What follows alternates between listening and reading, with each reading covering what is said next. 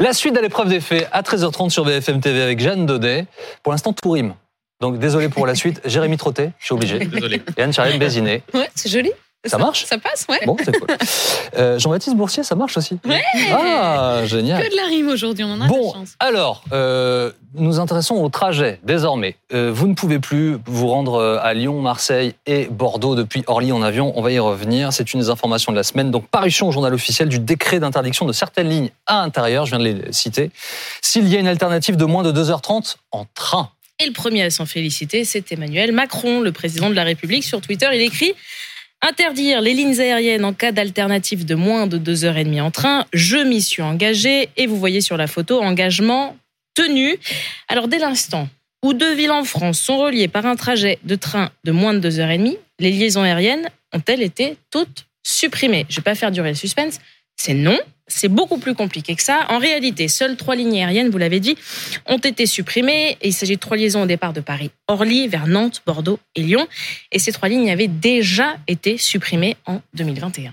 Sauf qu'il y a beaucoup plus de villes a priori qui sont concernées. Donc, comment est-ce qu'on explique que ces trois lignes-là Alors pour tenter d'y voir plus clair, on va se baser sur le texte qui a été paru au journal officiel. On s'aperçoit que plusieurs exceptions ont été prévues. Je vous lis le texte. Le trajet doit s'effectuer entre des gares desservant les mêmes villes que les aéroports concernés. Jusque-là, tout va bien. Toutefois, et c'est là que vient la nuance, lorsque le plus important de ces aéroports est directement desservi par un service ferroviaire à grande vitesse, la gare prise en compte est celle desservant cet aéroport. Pour ce qui est des liaisons entre Nantes, Bordeaux, Lyon et Paris-Orly, la question ne se pose pas. On a pris en référence euh, les trajets entre les gares présentes intramuros. En revanche, pour ce qui euh, est des liaisons entre ces trois villes et l'aéroport de Paris, Charles de Gaulle. Là, c'est la gare TGV présente dans l'aéroport de Charles de Gaulle qui a été comptabilisée.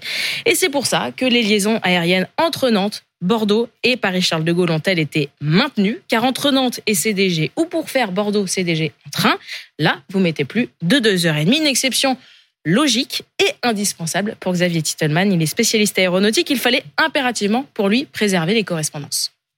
Les compagnies aériennes fonctionnent aussi parce qu'il y a des escales. Et il faut savoir que sur le territoire national, la compagnie, donc on va parler d'Air France, entre 50 et 80% des passagers des vols qui vont de la province jusqu'à Paris font en fait une escale parce qu'ils vont aller à New York, ils vont aller à Londres, ils vont aller en Asie. Il y a une réalité économique, c'est que si jamais les gens qui veulent faire un Bordeaux-New York eh bien, ils ne peuvent plus faire leur escale à Roissy, ils la feront à Londres, ils la feront à Francfort, et finalement, ça va simplement transférer le trafic d'une compagnie aérienne qui fait quand même beaucoup plus d'efforts que la moyenne, euh, et donc qui a une efficacité énergétique qui est supérieure, pour transférer ses passagers sur des compagnies aériennes qui ont un bilan carbone qui est largement moins bon. Alors, je vous entends. Je vous entends à la maison. Certains d'entre vous vous dites Oui, mais attendez, le trajet entre Charles de Gaulle euh, et Lyon, euh, c'est juste un peu plus de, de deux heures. Comment est-ce que c'est possible que.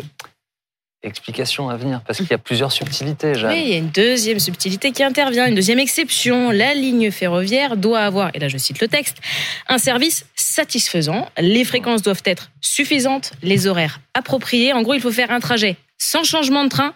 Il faut pouvoir passer obligatoirement 8 heures sur place entre le premier et le dernier train dans la journée, et ce, tout au long de l'année. Concrètement, me dit le ministère des Transports que j'ai appelé cette semaine. Il faut que le ferroviaire puisse réellement se substituer à l'aérien avec un niveau de service suffisant. Alors on n'a pas mis de quota, donc c'est vrai que c'est à l'appréciation, à l'appréciation, c'est mieux à chaque fois. Ce qui n'est visiblement pas le cas aujourd'hui entre ces villes et entre ces aéroports où les horaires ne sont pas adaptés et les fréquences de train jugées trop. Alors, avec toutes ces exceptions, euh, évidemment, il y a beaucoup de débats, Jeanne. Oui, la mesure paraît dérisoire pour certains. En fait, c'est une mesure qui a émergé des, des propositions sorties de la Convention citoyenne. Souvenez-vous, cette convention qui s'était tenue pour le climat euh, entre fin 2019 et mi-2020. Mais comme le rappelle Marine Tondelier, secrétaire nationale d'Europe Écologie sur Twitter, les citoyens à l'époque ne voulaient pas que la limite se situe à 2h30 pour les trajets en train, mais bel et bien à 4 heures. Vous le voyez, en passant à 2h30 et via, via quelques tours de passe-passe, explique-t-elle, votre mesure ne concerne que trois lésions de la pure communication, dit Marine Tondelier. Alors cette semaine, lorsque le ministre Clément Beaune juge qu'il s'agit là d'une étape essentielle, d'un symbole fort dans la politique de réduction euh, des gaz à effet de serre, les associations écologistes eh bien, ne sont pas convaincues et parlent de mesures plus symboliques qu'autre chose. Il faut aller plus loin que les symboles. Le message de dire qu'on peut supprimer une ligne aérienne pour des raisons environnementales est fort et va dans le bon sens, mais à, la parole, il faut aussi allier des actes qui sont à la hauteur de cette ambition-là. Et aujourd'hui, une mesure qui supprime que trois lignes sur plus d'une centaine qui existent en France, c'est pas à la hauteur de l'ambition climatique. Il faut dès maintenant augmenter cette interdiction pour revenir à ce qui a été proposé, par exemple, par la Convention citoyenne pour le climat, qui proposait d'interdire tous les vols intérieurs, sans exception, lorsqu'il existe une alternative en train en moins de 4 heures. Là, on vendrait à la fois une mesure dont la portée, le message est important, c'est-à-dire qu'on ne peut pas voler demain comme on vole aujourd'hui. Quand on peut faire autrement, il faut le faire. Et il y aurait aussi d'efficacité environnementale, parce que là, ce serait plus d'une vingtaine de lignes qui seraient concernées, et les réductions de gaz à effet de serre seraient significatives. Alors deux heures et demie plutôt que quatre heures. Pourquoi ce choix du gouvernement? Lors du vote du texte à l'Assemblée qui était en 2021, le ministre des Transports de l'époque, Jean-Baptiste Djebari, avait déjà été interpellé à ce sujet. La mesure qui est proposée aujourd'hui, elle est raisonnable dans sa formulation. C'est pas 4 heures. 4 heures, ça aurait conduit vraiment à assécher des territoires qui ont besoin d'avions pour préserver leur attractivité. C'est une mesure euh, qui est prise de façon incrémentale, coordonnée avec les territoires, coordonnée avec le groupe Air France KLM, qui, comme vous le savez, opère beaucoup de, beaucoup de ces lignes. Et côté euh, ministère des Transports actuel, euh, cette fois, on a tenté de temporiser. Euh, cette semaine, il va y avoir un réexamen des lignes concernées deux fois par an à chaque début de saison aérienne. Clément Beaune sur France Info ce jeudi explique on ira plus loin, peut-être qu'on durcira progressivement aussi cette règle des deux heures et demie pour l'amener par exemple vers trois heures et cela pourrait même aller au-delà, voilà ce que dit le ministre. Mais il faut développer le ferroviaire en parallèle, dit-il. Mais bon, pour le moment, on parle bien de trois lignes aériennes euh, supprimées. C'est déjà du carburant et de CO2 au moins, vous me direz. Eh bien, en fait, pas forcément. Explication de Xavier Titelman ça représente vraiment rien par rapport à ce qui peut être les émissions globales du secteur, mais surtout le fait que ces lignes aériennes aient été annulé au départ d'Orly, qui est un aéroport contraint en termes de volume de vol chaque année, eh bien, ces créneaux ont été réattribués. C'est-à-dire qu'au lieu de faire un aller-retour par jour vers Bordeaux, ça va être vers la Roumanie, vers le Maroc. Et donc, ces pays-là, évidemment, sont plus loin. Donc, finalement, la consommation de carburant a augmenté. Et globalement, le bilan carbone de l'aéroport d'Orly est pire aujourd'hui avec l'annulation de ces vols courts parce qu'il y a des vols longs qui les ont remplacés.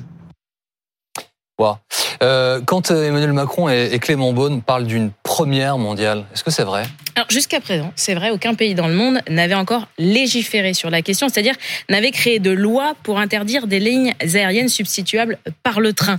En revanche, de légiférer ainsi, Anne-Charlène Bézina, ça n'a pas été euh, chose facile puisqu'il a fallu passer par l'Europe. Le texte a été voté en France en 2021 et le décret n'est paru qu'en 2023.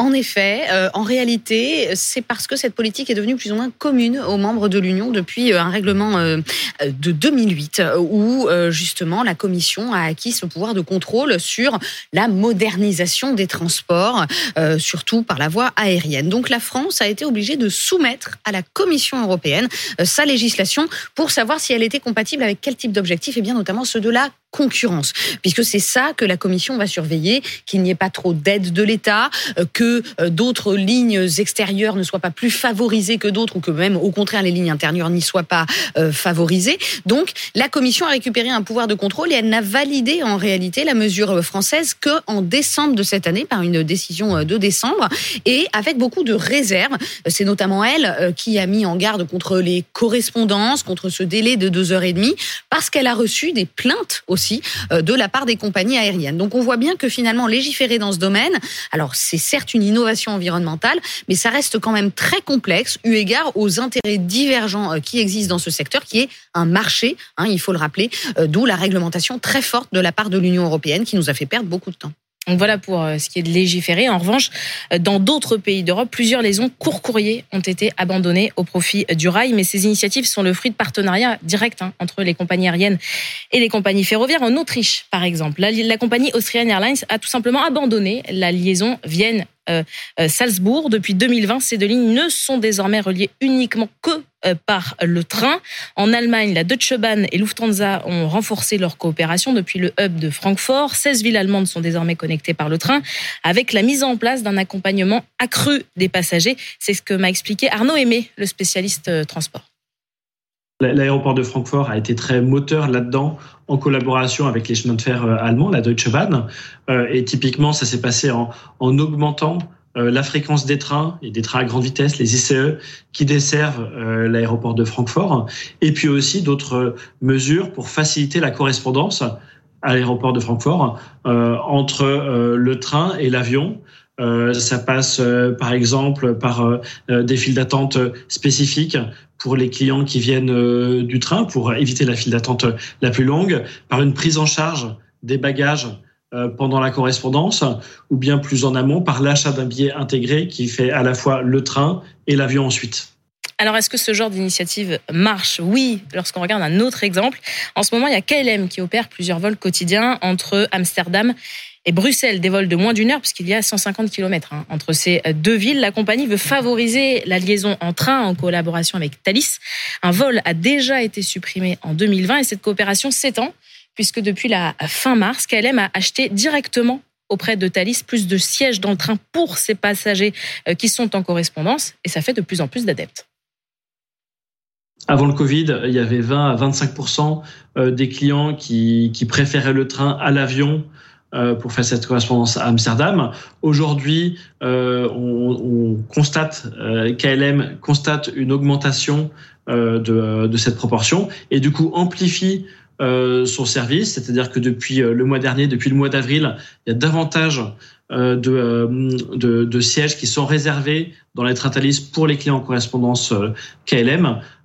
Et la directrice de KLM elle-même, hein, dans une interview au Financial Times, a d'ailleurs encouragé les voyageurs à prendre davantage le train lorsqu'il s'agit de courtes distances. Il y a un autre enjeu, Jérémy, c'est qu'il faut le réseau ferré adéquat. Il faut les trains qui circulent en bon état sur des, des voies en bon état.